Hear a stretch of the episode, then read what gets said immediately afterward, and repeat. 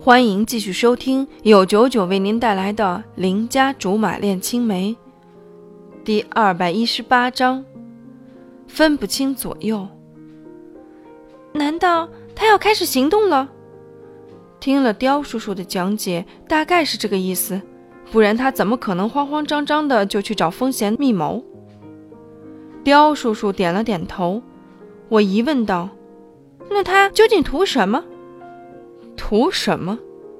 刁叔叔点了根烟。其实很少看见过他吸烟，所以今天总让我感到格外惊奇。他说：“这世上有两种人，一种谋生，一种谋爱。你说我一个糟老头子能有什么好让人惦记的？”经过刁叔叔的点拨，我顿觉清明许多。有钱也不见得就是好事情。因为有钱人会时时刻刻担心别人偷抢自己的钱，于是越活越小心，也越不容易相信别人。有钱人病多，可能也是操心太多的关系吧。刁叔叔，说实话，曹杰是您一手带出来的，某种程度上也算是您的得力助手吧。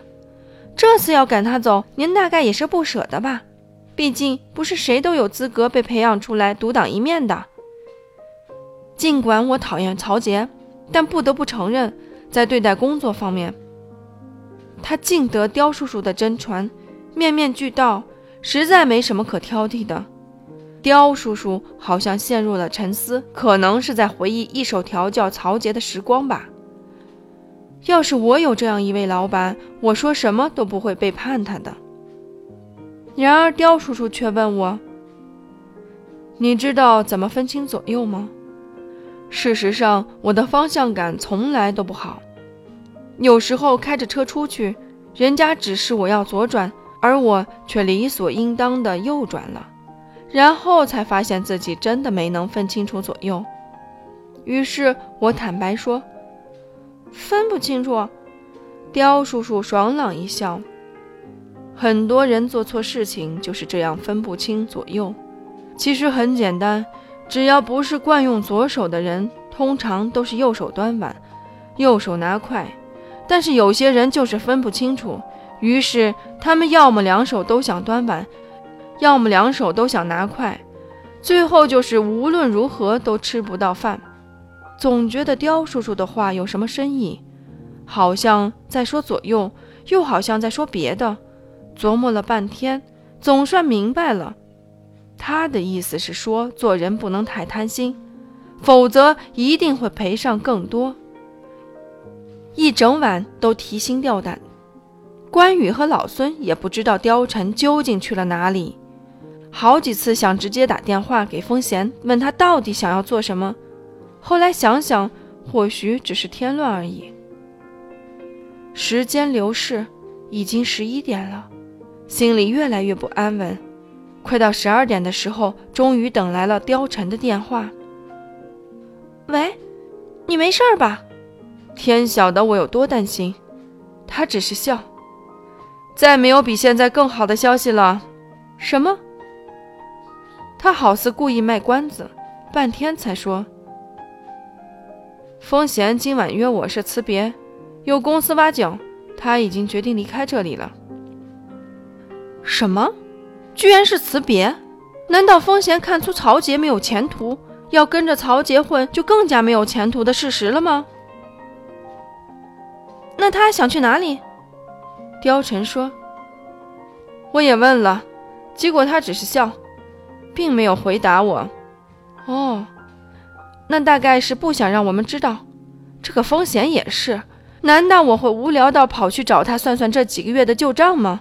真是太高估我了。”小吕，你睡觉了吗？当然没有，在知道你没事之前，我怎么都不会睡的。事实上，我也是真的很担心他嘛。谁晓得风贤那种女人会对我单纯无辜的貂蝉做些什么少儿不宜的事情？结果貂蝉笑了半天，才说：“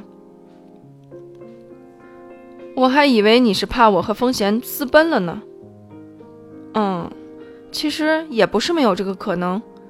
但事实告诉我，貂蝉还是很值得我相信的好同志。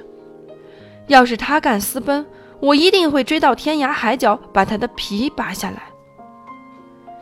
看在你这么担心我的份上，不如带你去个好地方。你过十分钟下楼，我来接你。貂蝉说完就挂了电话。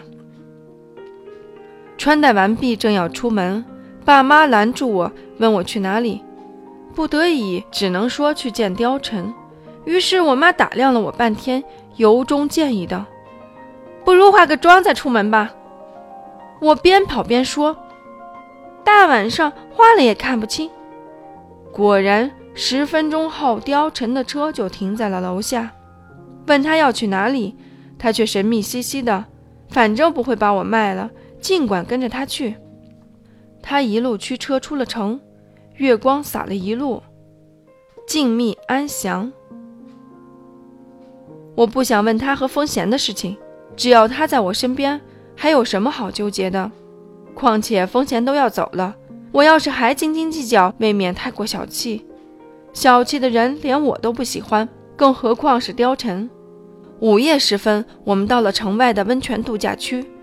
貂蝉停好车子，神采飞扬地说：“冬天还没完，泡个温泉最舒服了。”我也表示高度赞同。只是我很疑惑，难道我们要一直泡温泉到天亮吗？于是我问：“你明天不上班？”他贼兮兮的笑，就说：“你过日子糊里糊涂。”明天是周六。等我换好衣服出来，貂蝉也刚好出现在门口，于是我俩面面相觑了好久。他笑说：“你怎么越长越像鹌鹑？”好吧。等不到他的赞美之词也就算了，居然还说我像鹌鹑。话说，鹌鹑是什么长相？有我这么美丽青春的吗？然而我正想跟他发脾气，他一脱浴袍，我瞬间崩溃了。这么好身材的男人哪里找？简直是穿上衣服显瘦，脱了衣服有肉。看在他牺牲色相让我一饱眼福的份上，我忍。